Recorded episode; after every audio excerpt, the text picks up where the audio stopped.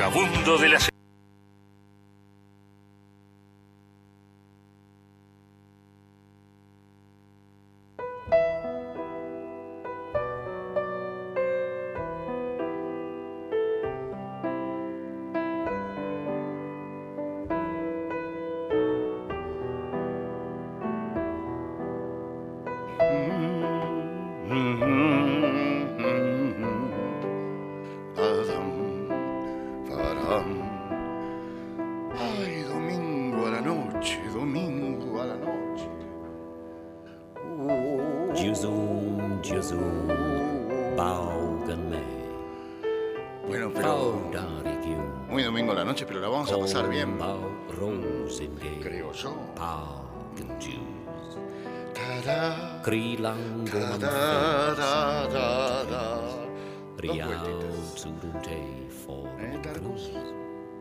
Kapentaw. Kapentaw for run kalin so.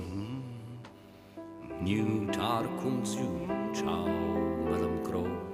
Fourteen razal for a cumblin crease. Trevican lees of all run mago seas at for come through. Ta-da. Ta-da. And blow sun. Todo bien, Dani, llegaste al. A los hornillos con tu moto. Hola, hola, bienvenidas, bienvenidos, bienvenidos. Teatro Mágico. La entrada mm, disimulada en el muro. Pero tampoco es para tanto, porque si te fijas bien, se enciende un cartelito de león, de león, de neón que dice... Teatro Mágico, hoy velada anarquista, no para cualquiera, solo para locos. La entrada cuesta la razón. Desde Radio Nacional Córdoba y para todas las radios nacionales del país, les lee El Vagabundo de las Estrellas. Hoy cuentos, cuentos, cuentos, cuentos y cuentos, cuentos. Musiquitas y cuentos. Operador César Calvi, editor Tarcus. Control Central Carlos Invile. Operador en Radio Nacional Buenos Aires, Víctor. Pugliese, Pugliese, Pugliese.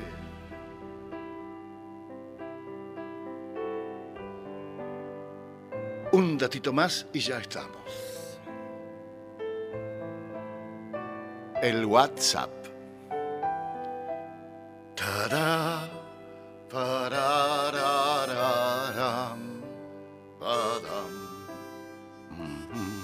tres cinco uno siete diecisiete cero cinco cero cinco 351-717-0505.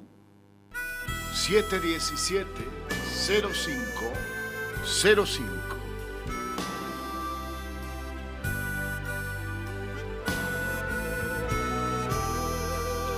Ah, ah, ah, a pedido de el oyente.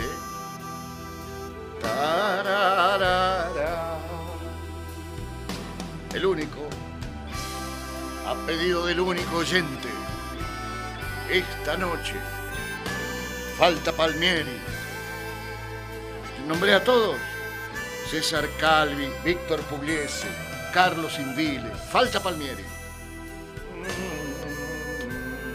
Aquí el terrón dice, están diciendo es chino para. Bueno, ya verás, ya verás. Aquí el terrón disolvente. Canea de Gómez, pigüey.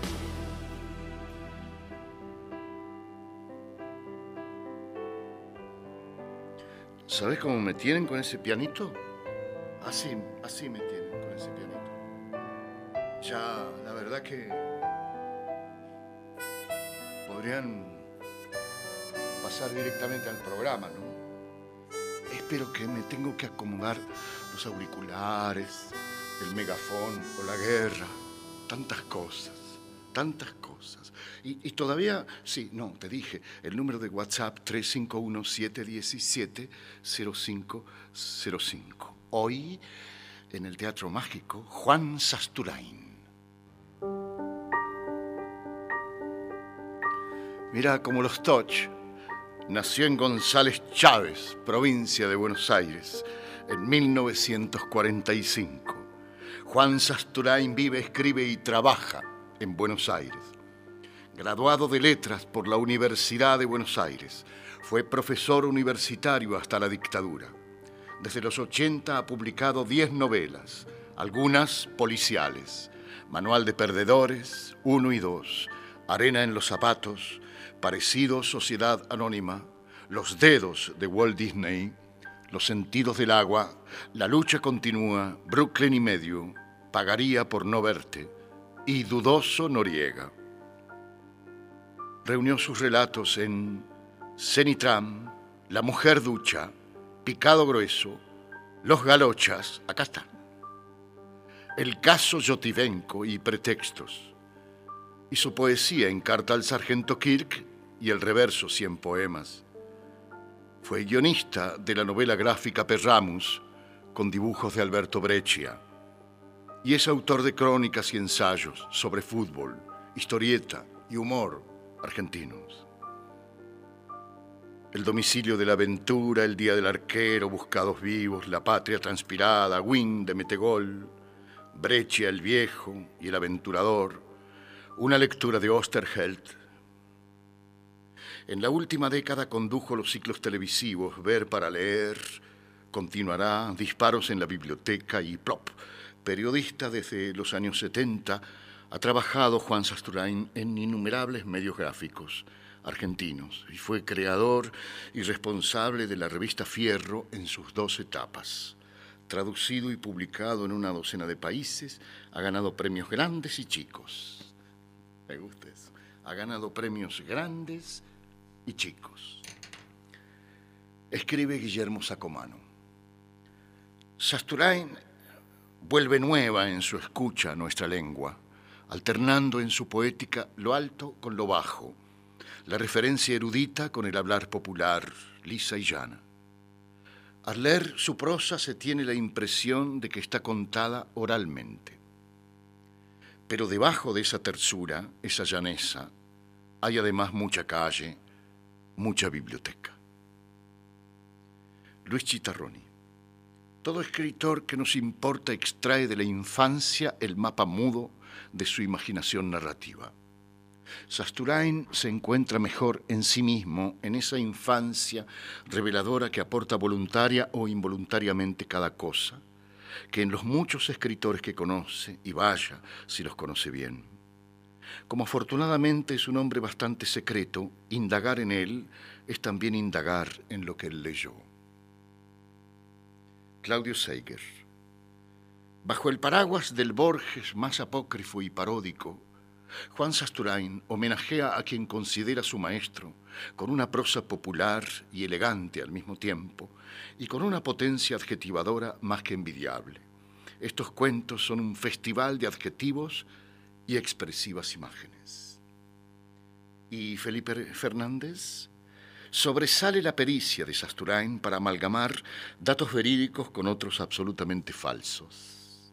Esta técnica no solo le garantiza un jocoso sostén de verosimilitud a sus ficciones más improbables, sino que además propone al lector un entretenido juego extraliterario, el de averiguar qué elementos son auténticos y cuáles han sido rigurosamente inventados por Juan Sasturain.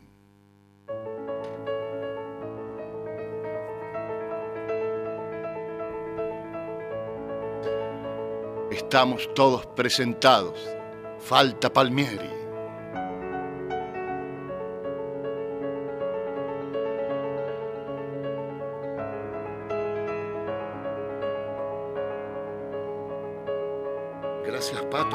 forever.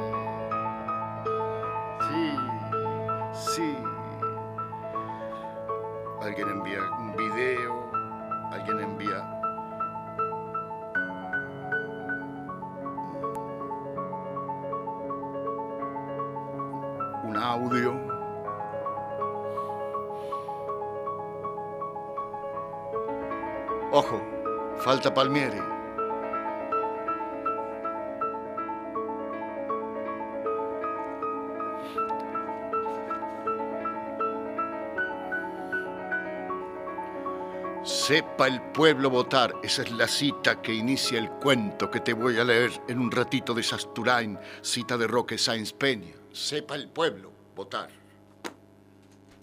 ¿Por qué? Falta Palmieri. Nos ambientamos. En un feca de barrio, Eso. un laburante le hortivaba a un vivillo que había caído de recalada a mandarse una caña antes de la polilla. La laburó de guapo, violamente y la milonga, su caro berretín, ñapada postamente en su bulín, rejunó Cayetán el expediente. Era una naifa pilla y cadenera que andaba con la yuta cabreiroa, con prontuario a la gorda sobradora y una pintusa de percanta buena. El que había sido un liso, bien cheronca, un café de tapín y escuela. Perdió su cancha trabando, hoy dioca de colchonero y refilando tela. Tanto amó el longipietro a la taquera que aguantiñó a Robreca, que la barra nochera lo apodara por Pamela. y por Merlo Millén, aguja brava. Aguja brava. Y así terminó un piola, aguja brava, que por amor quedó cardando lana. Antes sacaba tela de las minas. Que por amor quedó cardando lana. Y ahora le hace colchones a la cana. Aguja brava. Rivero. Eh, El agregado comercial es un hombre joven y preferiría escuchar cualquier otra cosa esta tarde, pero al secretario del embajador le gusta Rivero con guitarras. Y cuanto más lunfardo, más le gusta. Escuche, Ramos, lo que es esto, olvídese del sonido sucio. Esa letra, y en la lona de los giles me tendió en el cuarto round. Canta Beltrame. El secretario de voz finita entona sobre los graves de Edmundo Rivero. El agregado comercial no dice nada, se levanta despacio del otro sillón de caña, coloca la novela de Soriano abierta y boca abajo a un costado, deja al secretario solo y tendido en la lona y camina hacia la ventana. Las guitarras que puntean y subrayan, las amarguras tangueras de barajando, acompasan a sus espaldas mientras afuera no comienza o no termina de atardecer sobre el raleado jardín y las palmeras excesivas. En la avenida de asfalto roto con canteros de tierra roja, los taxis verdes y negros brillan como escarabajos bajo la lluvia. Siempre me da la impresión de que los guitarristas de Gardel tocaran bajo el agua, dice Ramos. Parecen metidos adentro de una pileta llena por ese ruido metálico, distorsionado que hacen las guitarras. Tingui tink, tingui tingui tink, tingui tink, tingui tink. Pero estas no, corrige el secretario. Ya sé que no canta Gardel, Beltrame. En estos meses me ha hecho escuchar más tango que en el resto de mi vida, pero estas violas también suenan así. No, no, no.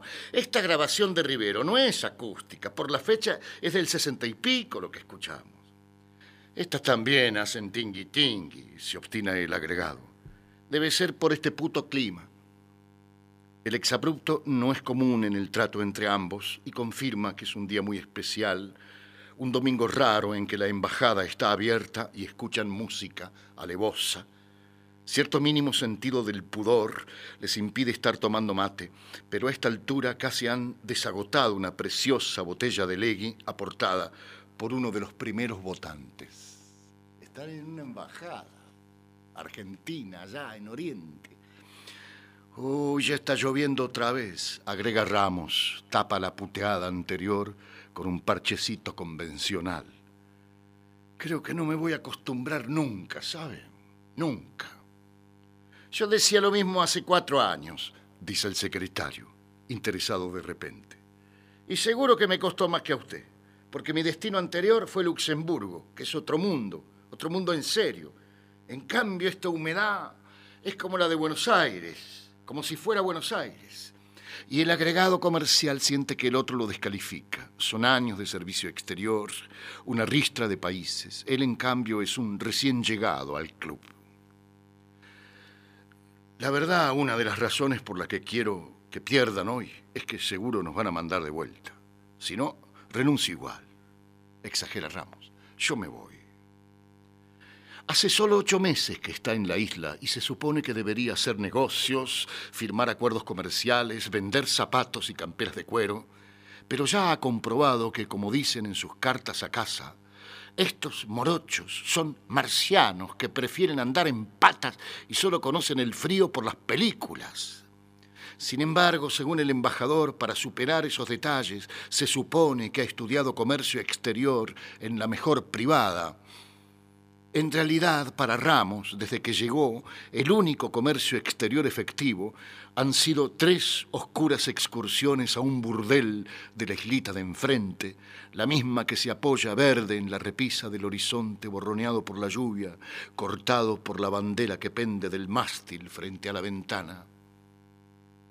La memoria de aquellas transacciones acordadas por señas universales, acaso no sea del todo grata porque el agregado, se aparta de la ventana y dice, con todo respeto, Beltrame, ¿no le parece que tenemos una bandera bastante pelotuda? Es cierto, concede imprevistamente el secretario. Y es una cosa que uno siente de pibe. En la escuela, cuando mirábamos el cuadro de la bandera de América para el 12 de octubre, no decíamos nada, pero nos parecía la nuestra la más aburrida de todas. Con ese celestito maricón ni siquiera el sol es algo original. Un país de mierda como este tiene una bandera mucho más vistosa. Tiene rojo, amarillo, verde, dibujito, qué sé yo.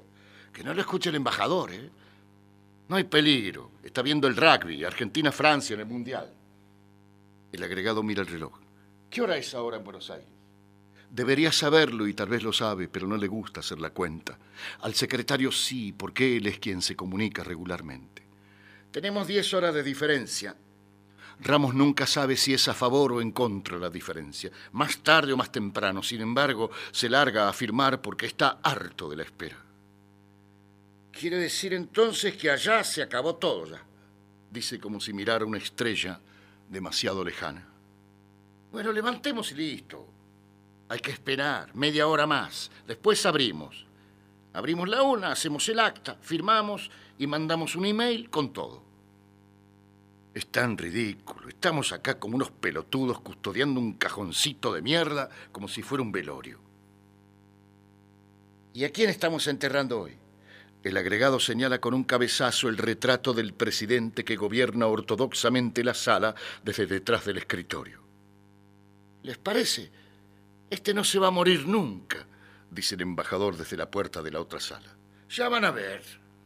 Con un gesto mínimo, un toquecito apenas al equipo, Beltrame reduce los poderosos versos de audacia por Rivero a un susurro.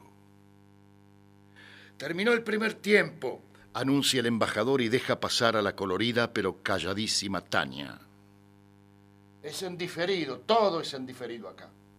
Y se ríe, no se puede saber si el gordo está contento por el resultado del partido, por las elecciones o porque está fuera de horario y de programa con la única mujer que trabaja en la Embajada Argentina.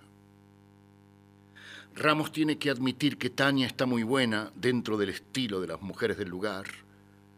Las mujeres son un problema. El embajador está separado, su mujer se volvió con los hijos chicos el año pasado. Ramos es soltero, Beltrame también un trolo melancólico, sospecha y escribe el agregado en sus quejosas cartas a Buenos Aires. Y bueno, ¿y quién falta? Dice ahora el embajador consultando el padroncito de argentinos residentes que se han encolumnado para cumplir deberes cívicos tan lejos de casa y sin necesidad. Hace más de una hora que votó el último, dice el agregado comercial desde la ventana y dispuesto a irse ya. Sí, pero falta Palmieri, dice el secretario. ¿Qué Palmieri? Palmieri Imperio, clase 1928.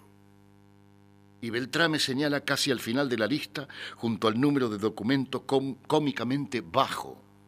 Palmieri Imperio. Clase 1920. ¿Y quién es este viejo? El embajador tira la pregunta con fastidio. Cree o debe creer que conoce a todos los argentinos diseminados por la isla.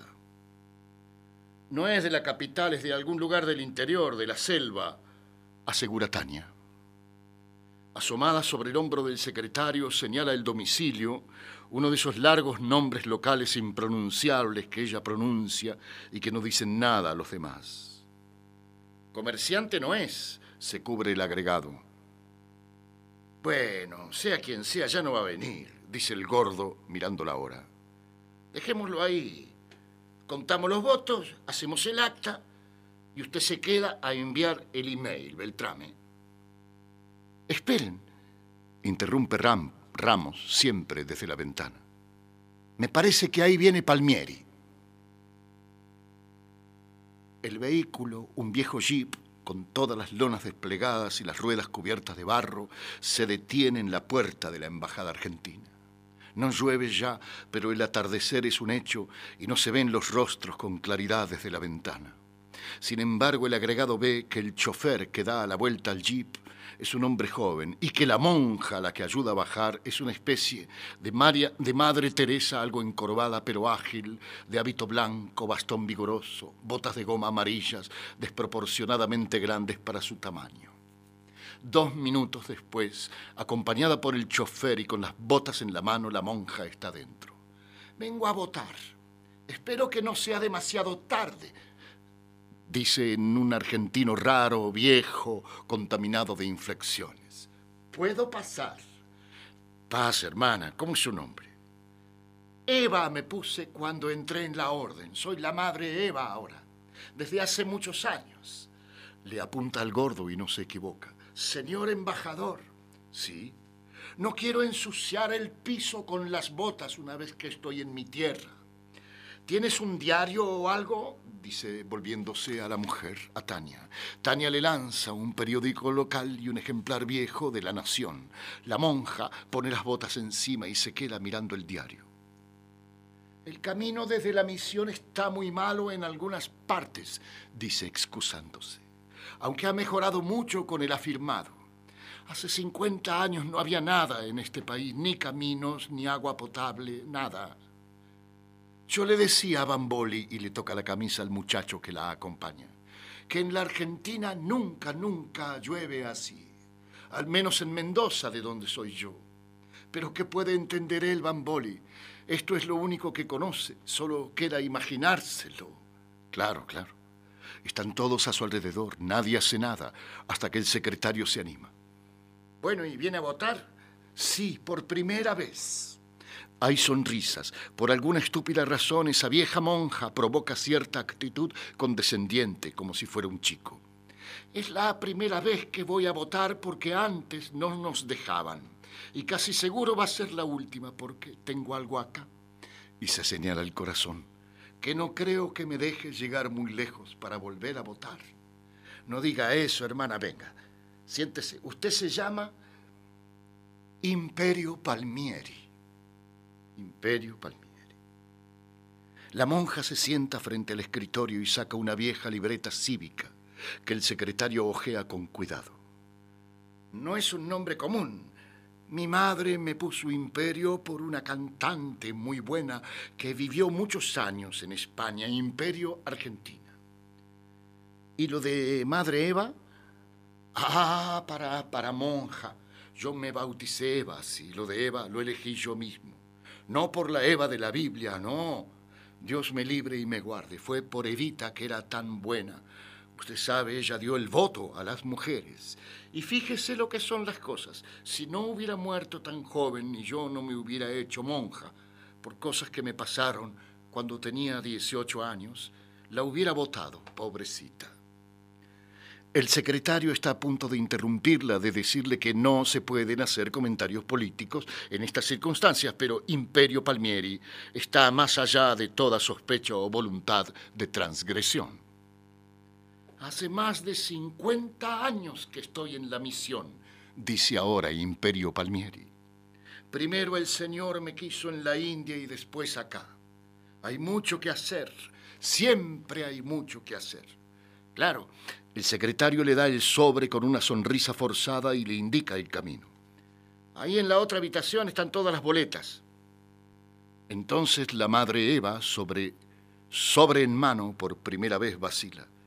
¿Y quiénes? ¿Quiénes son?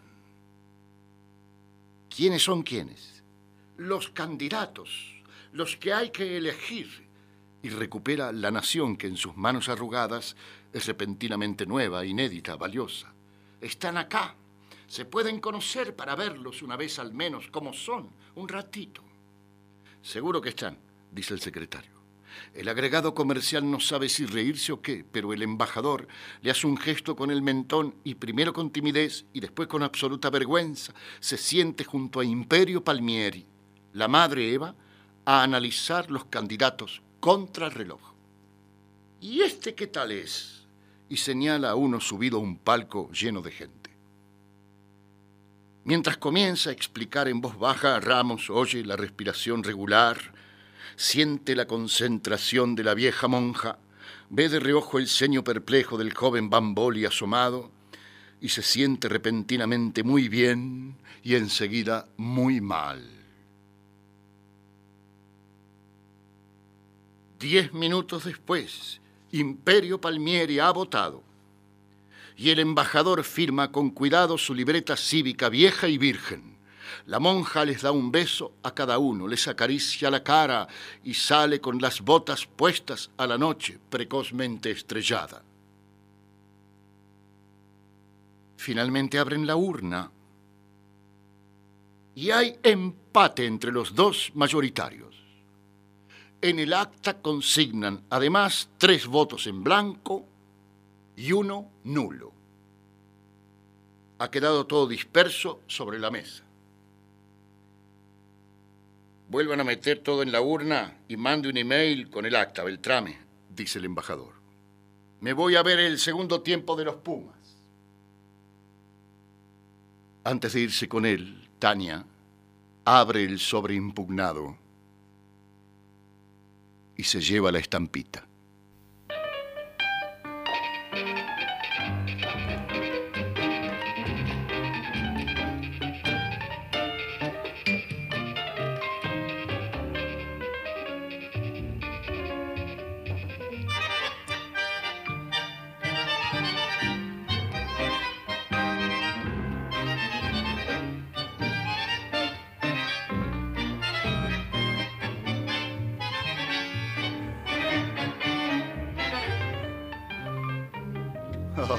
Es el piano Horacio Salgam.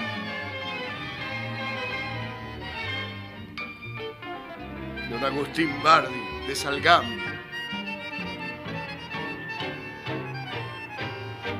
Esto es una maravilla, entonces. Falta Palmieri.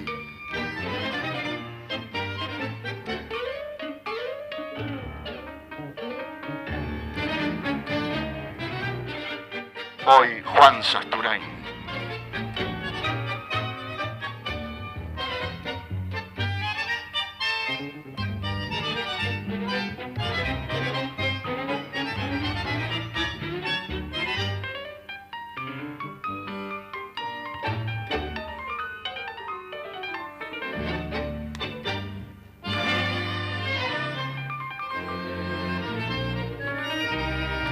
Gracias, Antonio de San Vicente, Córdoba.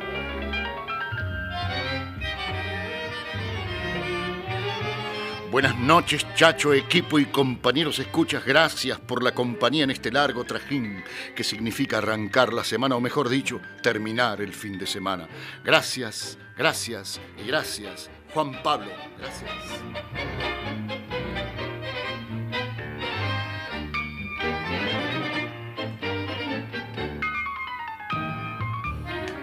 Falta Palmieri.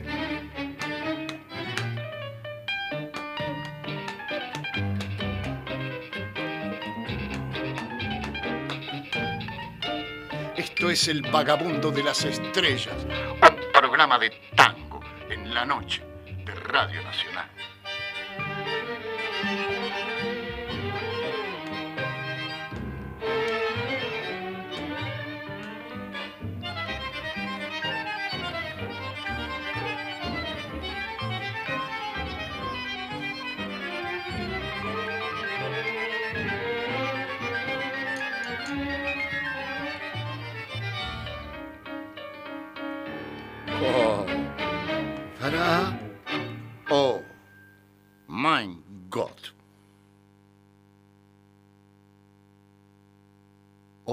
Sasturain. Te leí, falta Palmieri. Llegan en un ratitito los galochas.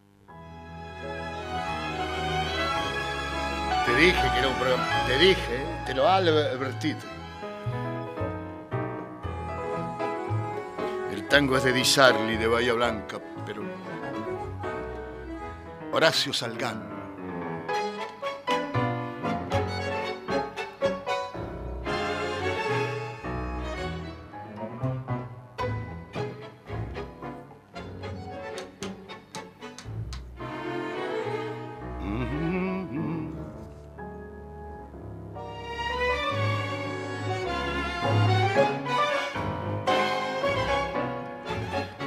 Maravilla, Salgán, por Dios, Marcelo de Villa Madero, mamá mía.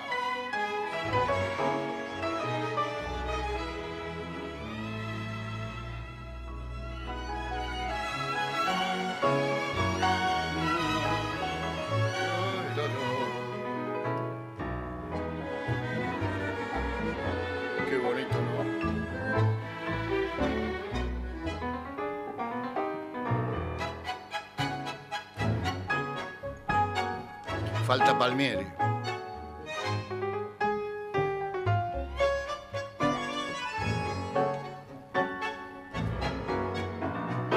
El voto anulado tenía una estampita. No le gustó ninguna la mujer.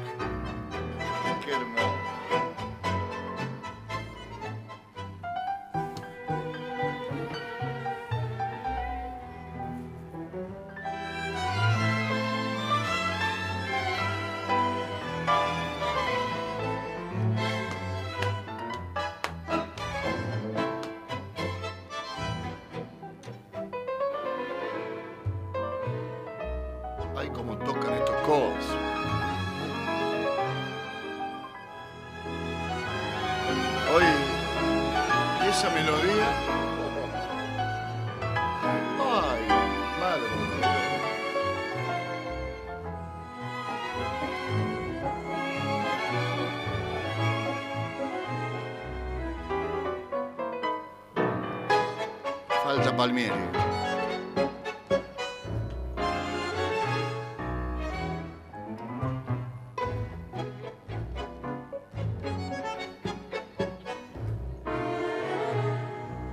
Claro, llamarse Imperio, que sabe qué es. 1928. ¿Quién será el viejo este? ¿Ya votaron todo? Falta Palmieri.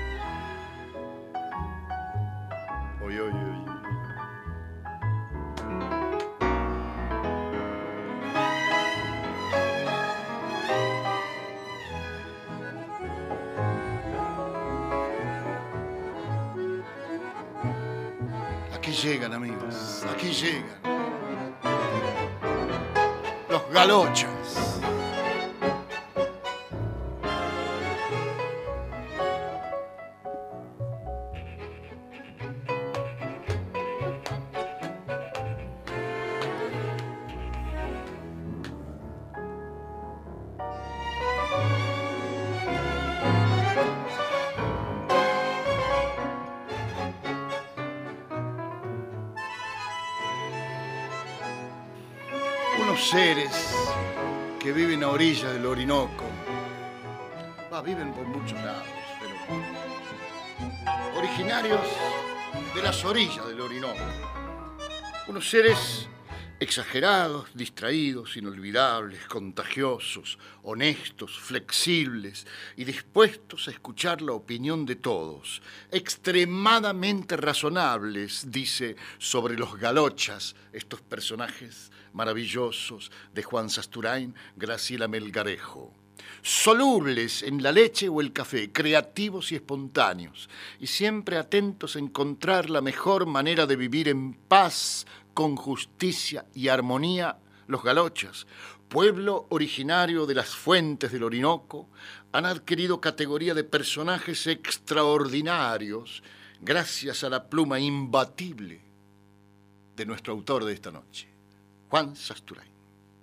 Así comienza Los Galochas. Los consejos del profesor Mercapide. Mercapide. Bueno, empezamos bien. No busquen a los galochas en los lugares donde las cosas se ordenan o enfilan por su nombre.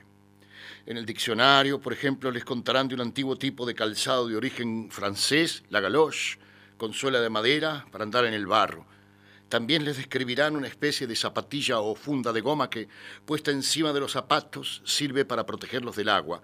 No, nada que ver con eso. Es decir, los o las galochas no son algo que deba buscarse debajo de la cama o dentro del armario. Tampoco en la guía telefónica. El señor Juan Carlos Galocha tiene una fábrica de helados con sus hermanos en Guayaquil. Y hay muchos galochas, sí, en Buenos Aires y Montevideo, pero no se trata de estos. Y mucho menos lo buscan en Internet. Incluso es algo que, me animo a decirles, no debe buscarse. Porque es inútil. A los galochas uno simplemente se los encuentra.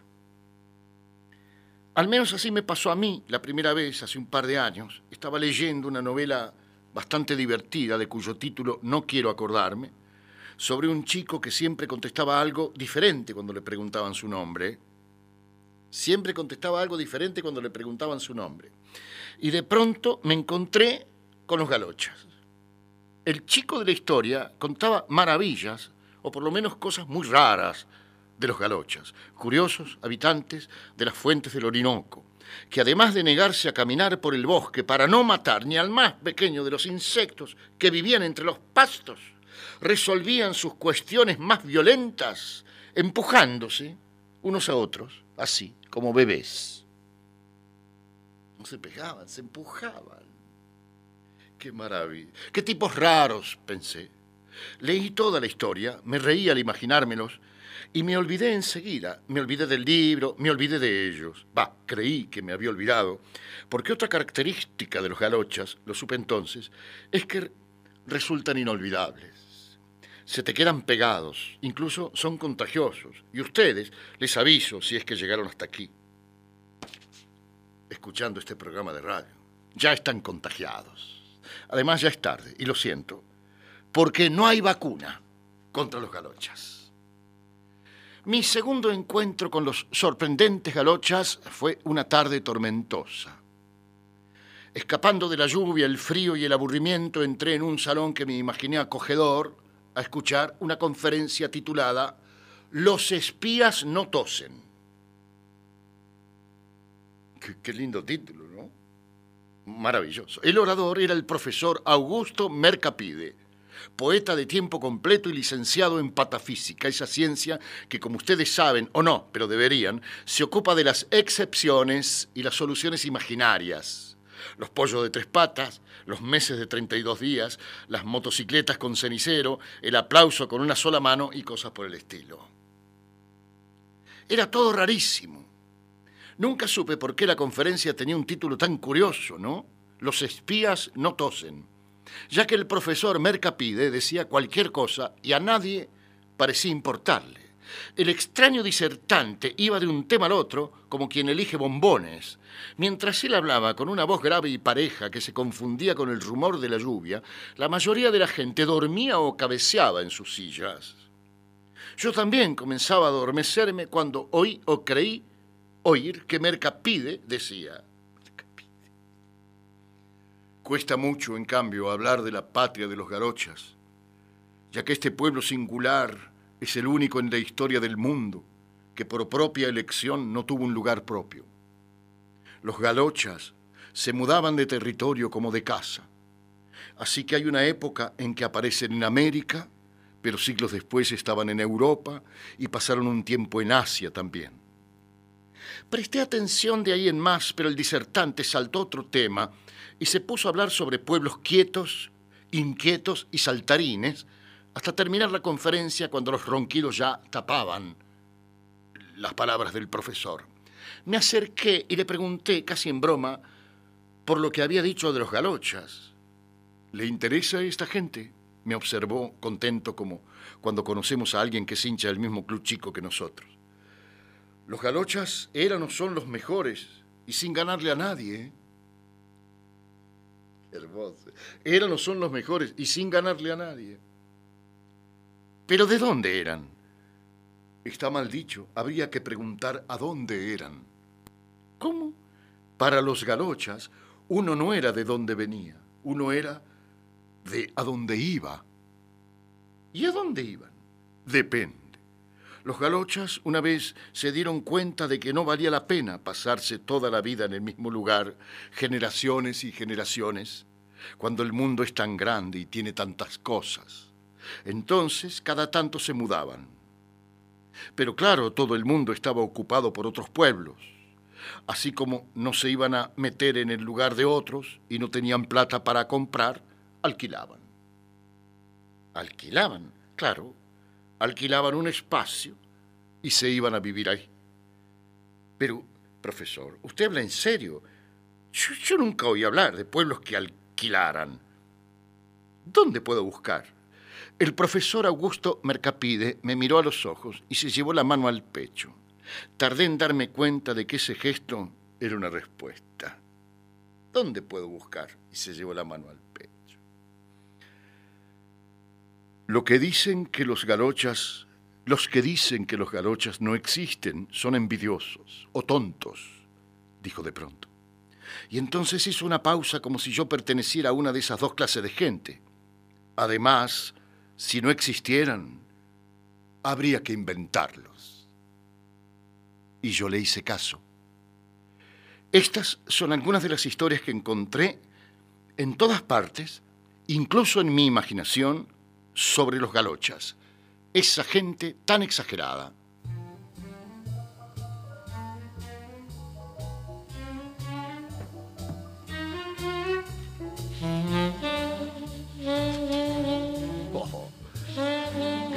Lucio Carnicer por esta música.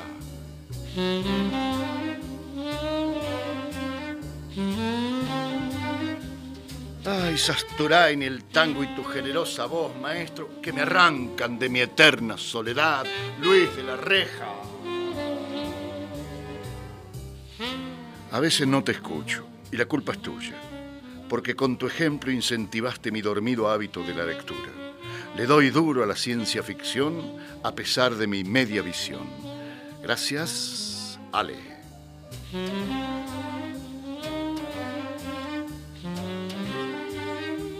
Felicitaciones, Chacho, por difundir a Horacio Salgán.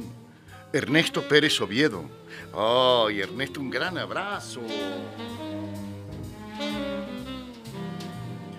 Buenas noches, Chacho. Falta Palmieri.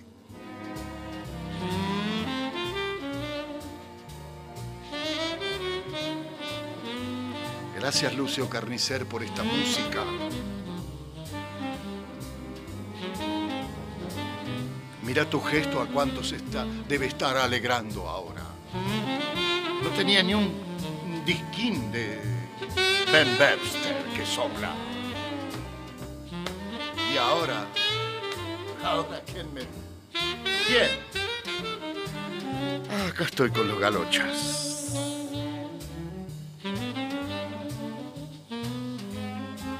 El descubrimiento de Asimut el extraviado.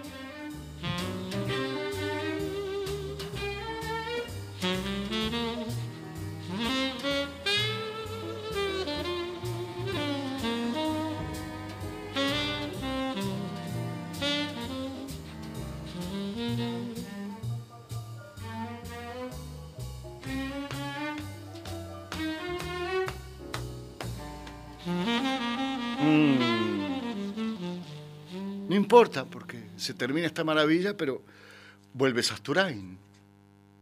El descubrimiento de Asimut, el extraviado.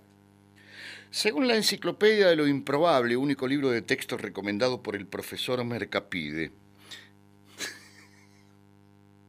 Me río del nombre cada vez que lo nombro. Profesor Mercapide. No hay documentos escritos que prueben la existencia de los galochas porque son el único caso en la historia de un pueblo que tuvo una lengua pero la olvidó. Solo se quedaron palabras sueltas, muy poquitas. Y les pasó de distraídos, perdieron la lengua. Por eso, todo lo que podamos saber sobre ellos es por lo que otros han contado y por la particularísima cerámica que se les atribuye. Así en el caso de los galochas, la historia no solo se confunde con la leyenda, sino con el rumor y la calumnia. Y es un destino extraño porque si nos dicen la verdad los que hablan sobre ellos, los galochas no conocían el significado de la mentira. Parece que las cosas sucedieron así. Según se cuenta, alguna vez al principio de todo, los galochas fueron una pequeña tribu de no más de mil individuos que vivió durante siglos aislada y sin contacto con nadie más allá de su cálido hábitat en las extensas fuentes del Orinoco. Podemos suponer que por vivir así en ese entonces creyeron que estaban solos en el mundo o que el mundo era solo eso que conocían. Un galochita, no de edad, sino de tamaño, llamado Asimut, fue quien de casualidad descubrió que las cosas no eran así. Para nada. Los petizos son muy buenos para las casualidades. Así, el pequeño Asimut llamado desde entonces el extraviado, fue el primero de su pueblo que, siguiendo a una familia de veloces monos escombreros, salió de la cómoda comunidad y descubrió, con susto y maravilla, que en el mundo había otra gente y que hablaba de otra manera. Asimut volvió y lo contó emocionado en esa lengua que desconocemos. Explicó eso que había visto, que existían otras tribus que vivían de modo diferente, Dijo incluso que los galochas eran apenas un pueblo más y por lo que había podido ver, no demasiado importante. Todos se sorprendieron mucho. Sin embargo, como los galochas eran o son gente muy respetuosa de la opinión ajena, amables por naturaleza, y no tenían motivos para no creerle al extraviado, decidieron que no eran los únicos en el mundo. Ponerse en contacto con los demás pueblos.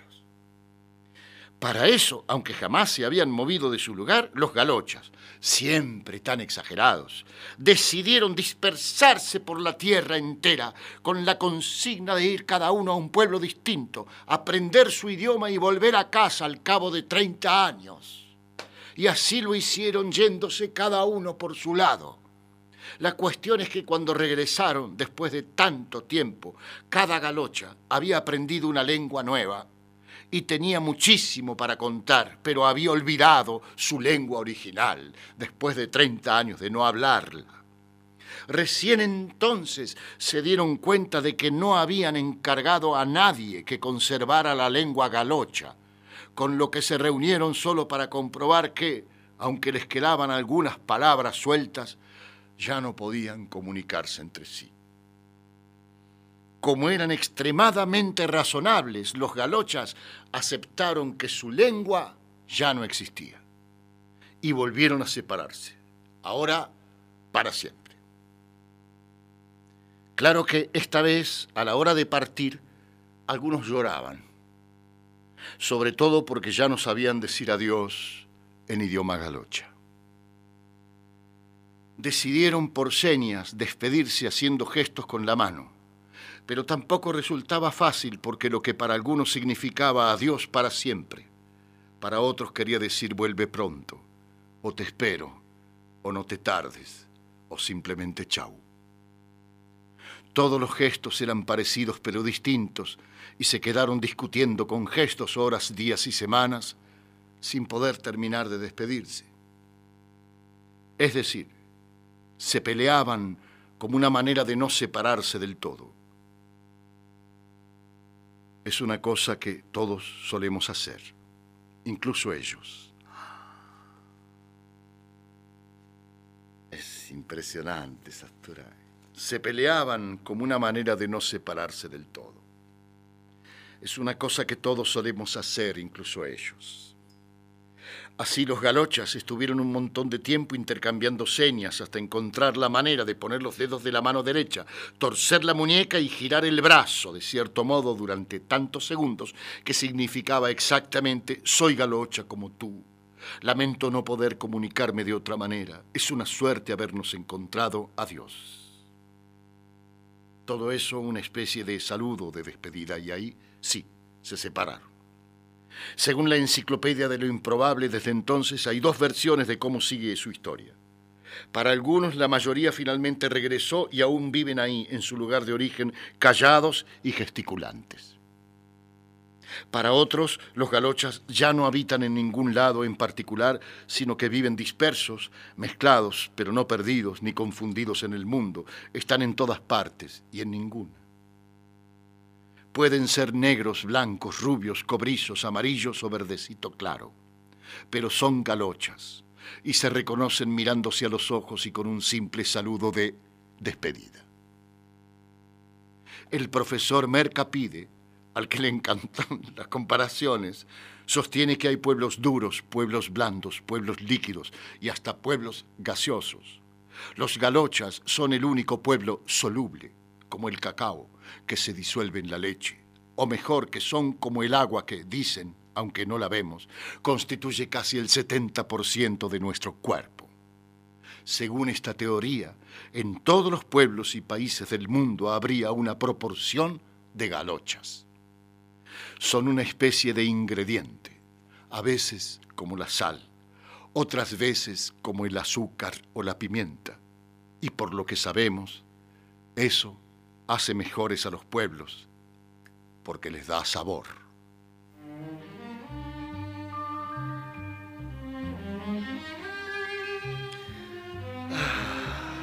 Ben Webster. Gracias, Lucio.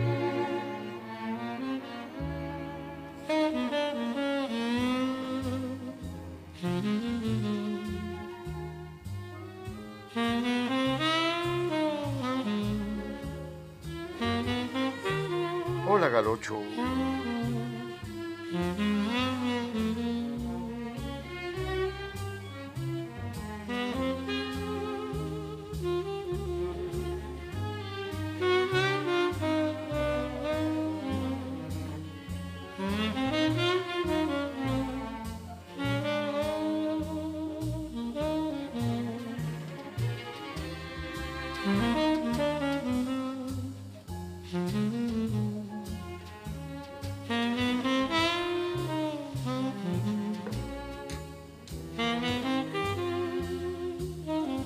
Cómo le gusta a Tarco el asunto de los galoches y cómo escribe Sasturano.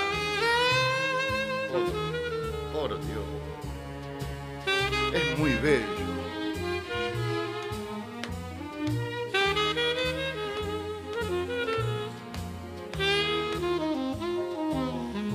Hoy Juan Sasturain en el Teatrito Mágico. Y Ben Webster.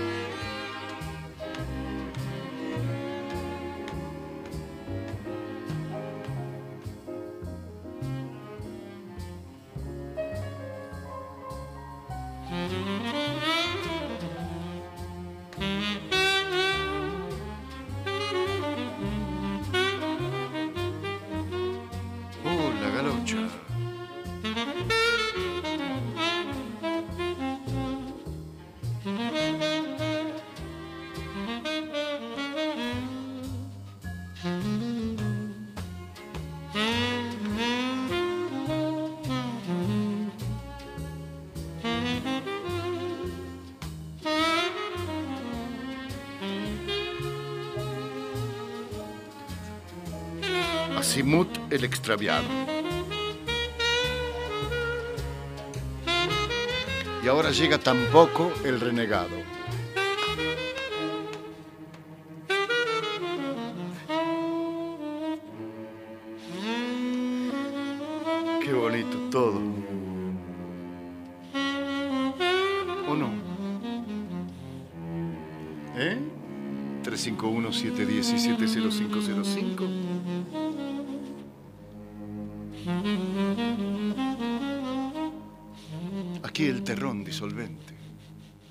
Falta Palmieri. Es sabido que los galochas, ese pueblo escurridizo que supo hacer liviano pie en las fuentes del Orinoco, supo hacer liviano pie en las fuentes del Orinoco, supo hacer liviano pie en las fuentes del Orinoco. Cultivaron desde tiempos inmemoriales junto con la mandioca y el clásico maíz otras dos cosas mucho más raras de encontrar en América y en el mundo en general sin ir más lejos. Y en el mundo en general sin ir más lejos. bueno, la soberanía de la voluntad mayoritaria y el respeto por la opinión de las minorías. Así, en pos del equilibrio entre lo individual y lo colectivo, tantas veces buscado por otras sociedades, los imaginativos galochas intentaron y practicaron distintas formas de una democracia que ni siquiera sabía su nombre. Y más allá de logros parciales, no les funcionó. Tras muchos ensayos, descubrieron, solitos como estaban, lo obvio. El problema era el poder. Pero no quién lo tenía o cómo se conseguía o a quién se le entregaba. No, no, no, no. El poder mismo como verbo, como sustantivo, como acción y como estado o atributo. Al respecto, en un erudito folleto titulado Tampoco el renegado o La voluntad de no poder, el profesor Augusto Mercapide, única autoridad reconocible y reconocida en todo lo que tiene que ver con el destino y los avatares de este pueblo singular, sostiene que los galochas, gente exagerada, llevaron más lejos que nadie, en teoría y práctica, la idea de cómo neutralizar los abusos del poder en cualquiera de sus formas. Y empezaron, paradójicamente, abusando ellos mismos del idioma, tensándolo hasta la minucia diferencial más sutil. Así, toda esa bolsa de gatos semántica que en castellano se esconde tras un único rótulo, la palabra, verbo y nombre, poder, y que en inglés se disemina en la dupla de auxiliares modales can, may, en el sustantivo power, recibía un tratamiento mucho más prolijo y exhaustivo entre los habitantes de los volubles fuentes del Orinoco.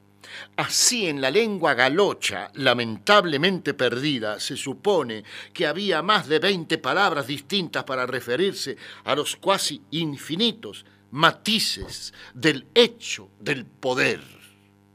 Porque una cosa era poder a secas, otra poder y querer, otra poder y no querer, otra poder poco y sufrir por eso, otra poder pero reservarse, etc. Los galochas filosóficamente podían lo que hacían, como cualquiera, y hacían lo que podían, como todos, y así les iba. Hasta que, según cuenta el profesor Mercapide, en su opúsculo, irrumpió para iluminarlos y dar un giro absoluto a estas líneas de pensamiento, el irreductible tampoco, conocido desde niño como el renegado. Este galocha singular adquirió ese apodo que sería definitivo cuando sus padres descubrieron que el precocísimo pequeño se salteaba la habitual etapa del no típica de los primeros gestos de afirmación individual del niño, para pasar rápidamente a un nivel superador. La primera vez que se negó, no dijo no, dijo tampoco. Con lo que estableció una especie de segundo grado de negación que presuponía hacia atrás y hacia adelante la imposibilidad de afirmación alguna. Negaba lo puntual y lo sustitutivo o adyacente por venir. Decía tampoco, no decía no. ¿Quieres la leche? Tampoco. Es decir, negaba todo.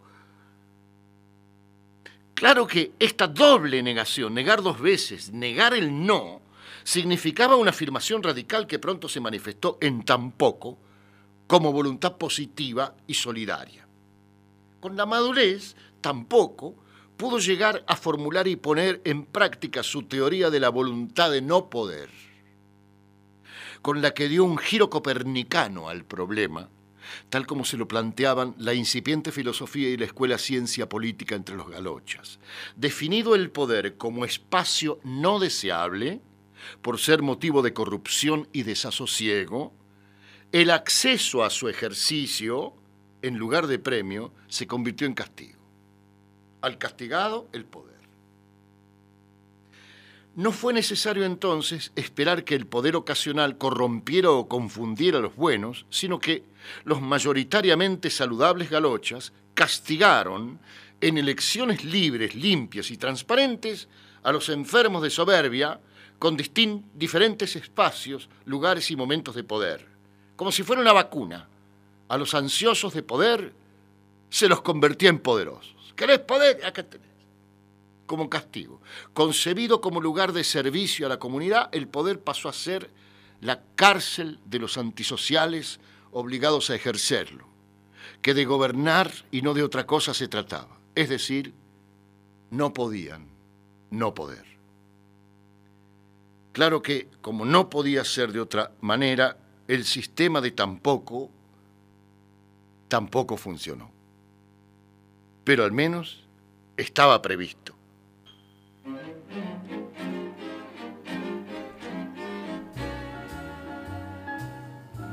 Tampoco el renegado.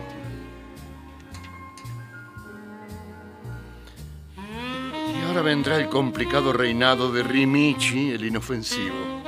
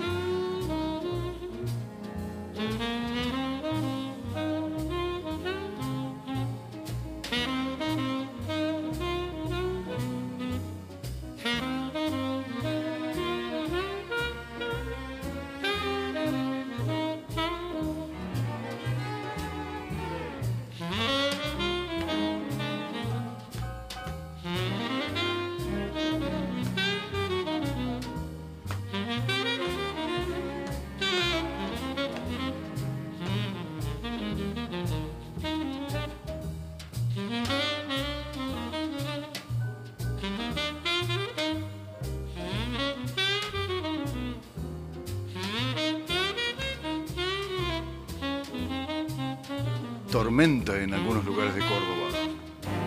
Fuerte, con relámpagos.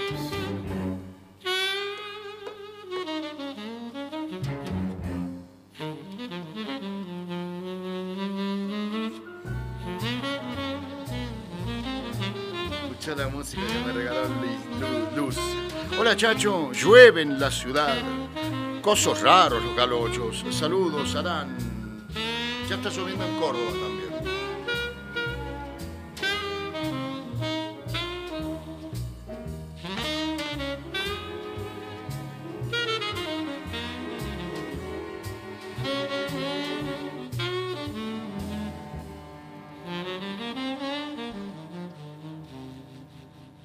Es un diluvio.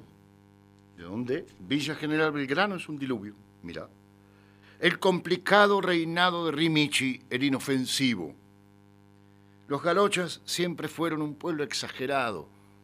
Cada vez que se les metía una idea en la cabeza, sobre todo si, era razonable, pero si no lo era, si no lo era demasiado también, no apartaban, no paraban hasta llevarla hasta las últimas consecuencias a la idea.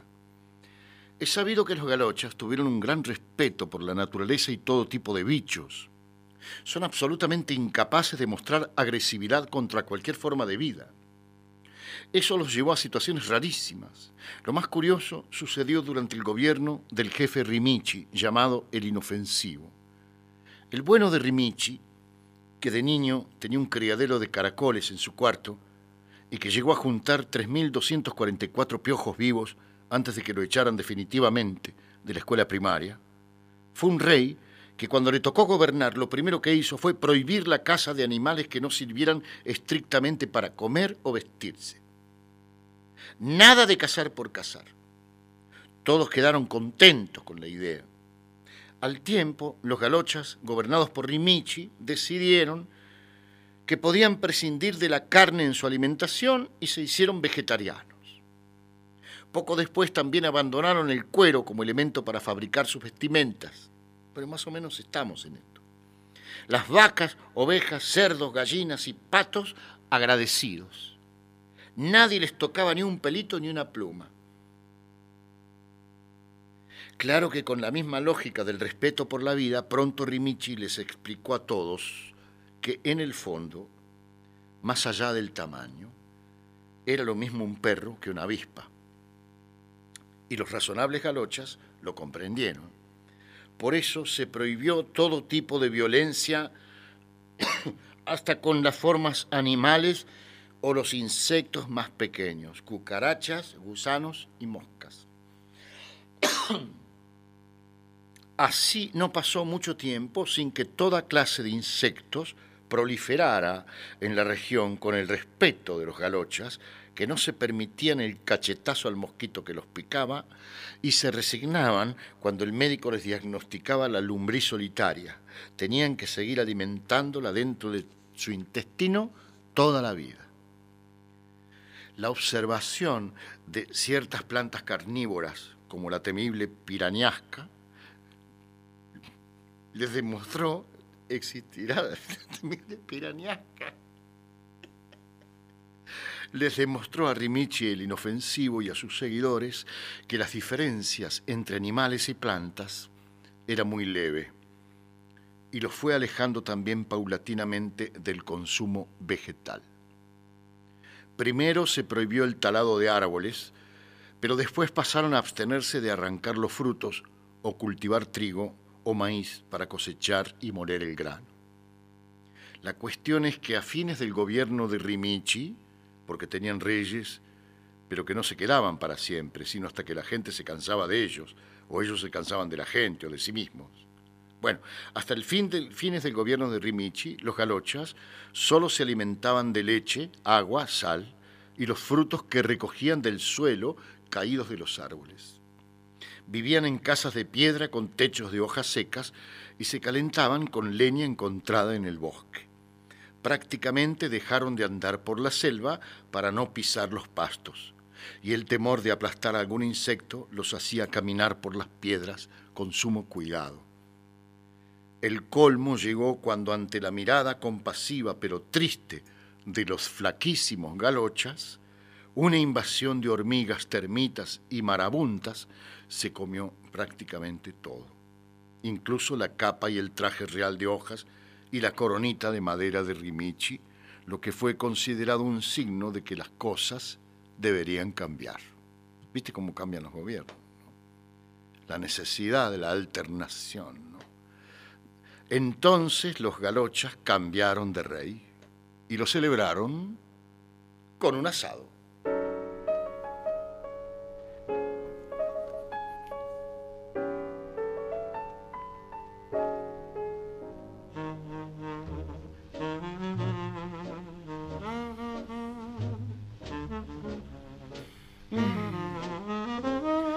Chacho, gracias por la lectura. Abrazo, Gustavo de Varela.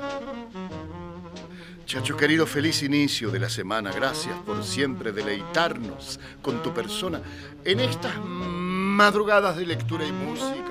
Con mis cariños, Patricia de Mendoza.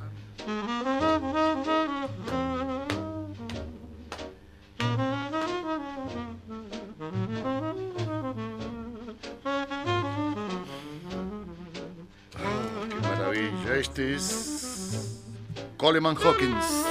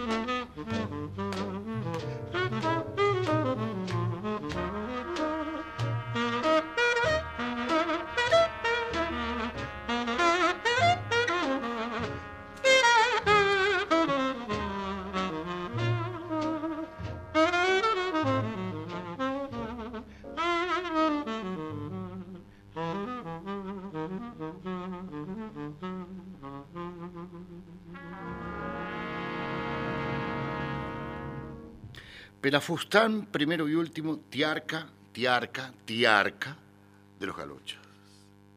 Según cuenta el profesor Mercapide en su artículo Los galochas y el cuento del tío, los sorprendentes habitantes de las fuentes del Orinoco fueron también muy originales en su modo de organizarse socialmente, desde la familia al modo de gobierno.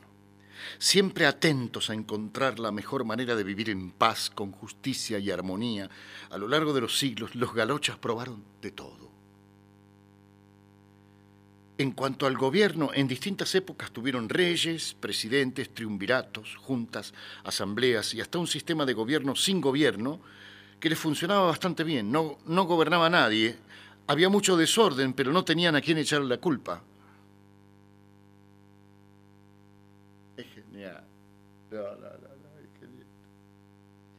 La otra cuestión, sobre todo en la época primitiva, cuando eran una simple tribu, era la de organizar la familia. Como los galochas vivieron mucho tiempo sin mezclarse con otros pueblos, en el fondo todos o casi todos eran parientes.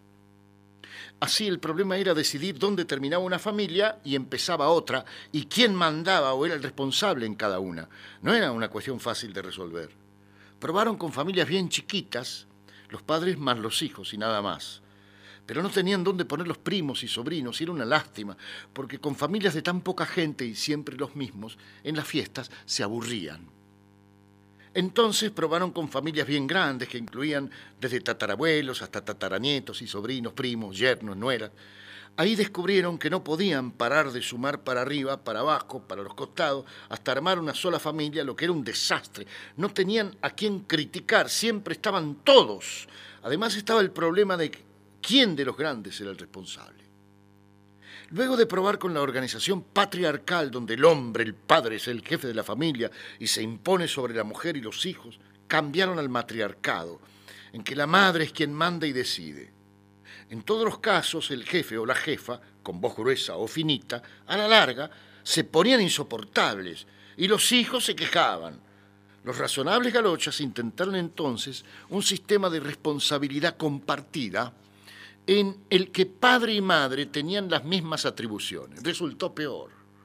Sumados a coro, ambos resultaban más mandones que cada uno por separado, y los chicos terminaban siempre protestando y amenazando con irse a vivir con los tíos, que los trataban mucho mejor.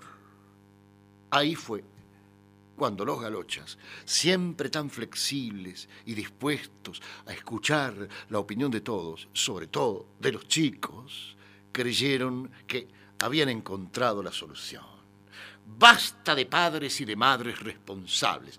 Era el momento de darles su oportunidad a los tíos. En realidad lo que les dio la idea de organizar la sociedad de esa manera fue el ejemplo de un galocha muy simpático, llamado Pelafustán, conocido en la historia de su pueblo como Pelafustán, el tiarca.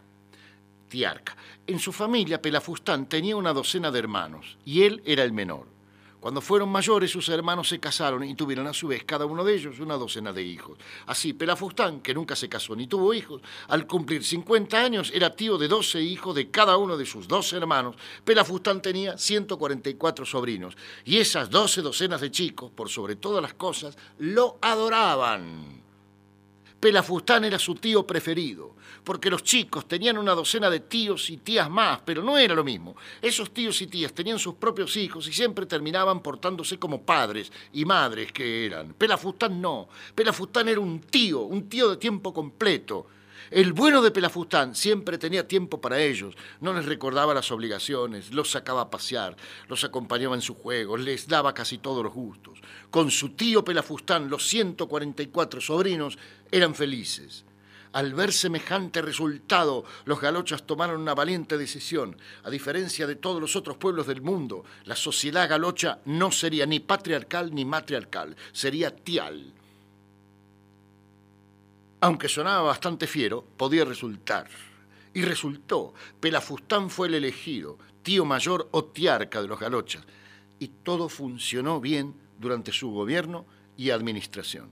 Pelafustán se dedicó a la comunidad entera no como un padre o una madre que no era, sino como el tío que le gustaba ser. Trató a todos los galochas como si fueran sus sobrinos y se dice que nunca el pueblo galocha fue más feliz ni se sintió mejor.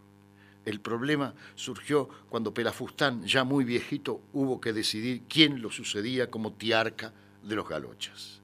¿Quién era el mejor tío o el tío mayor? No era fácil. En principio no cualquiera podía. Para poder aspirar al título de tiarca, como el ejemplar Pelafustán, no había que tener hijos, pero sí hermanos, muchos hermanos, con muchos hijos. Y ahí, según cuenta el profesor Mercapide, en el mencionado artículo Los galochas y el cuento del tío, la cuestión se complicó porque aparecieron, como siempre, y también entre los generalmente sanos galochas, la ambición de poder y las ganas de mandar. Así, en la lucha por llegar a ser tiarcas, los aspirantes a tíos mayores cayeron en la corrupción más espantosa. Los más ambiciosos llegaron a ofrecer mucho dinero a sus hermanos y cuñadas por cada hijo que tuviesen para sumar más sobrinos y que los voten. Y los interesados cuñados le cobraban carísimos sus hijos, ni hablar cuando se trataba de mellizos o trillizos, a los hermanos solteros de sus mujeres. Una auténtica vergüenza. Por eso, cuando los garochas vieron lo que pasaba, decidieron terminar con la organización Tial, que resultó ser tan mala o tan buena como cualquier otra. Además se dieron cuenta de una cosa, Pelafustán, el primero y último tiarca de los galochas, no fue un excelente gobernante por ser tío de 144 sobrinos, sino simplemente por ser una buena persona. Algo que es mucho más difícil e importante que ser tío.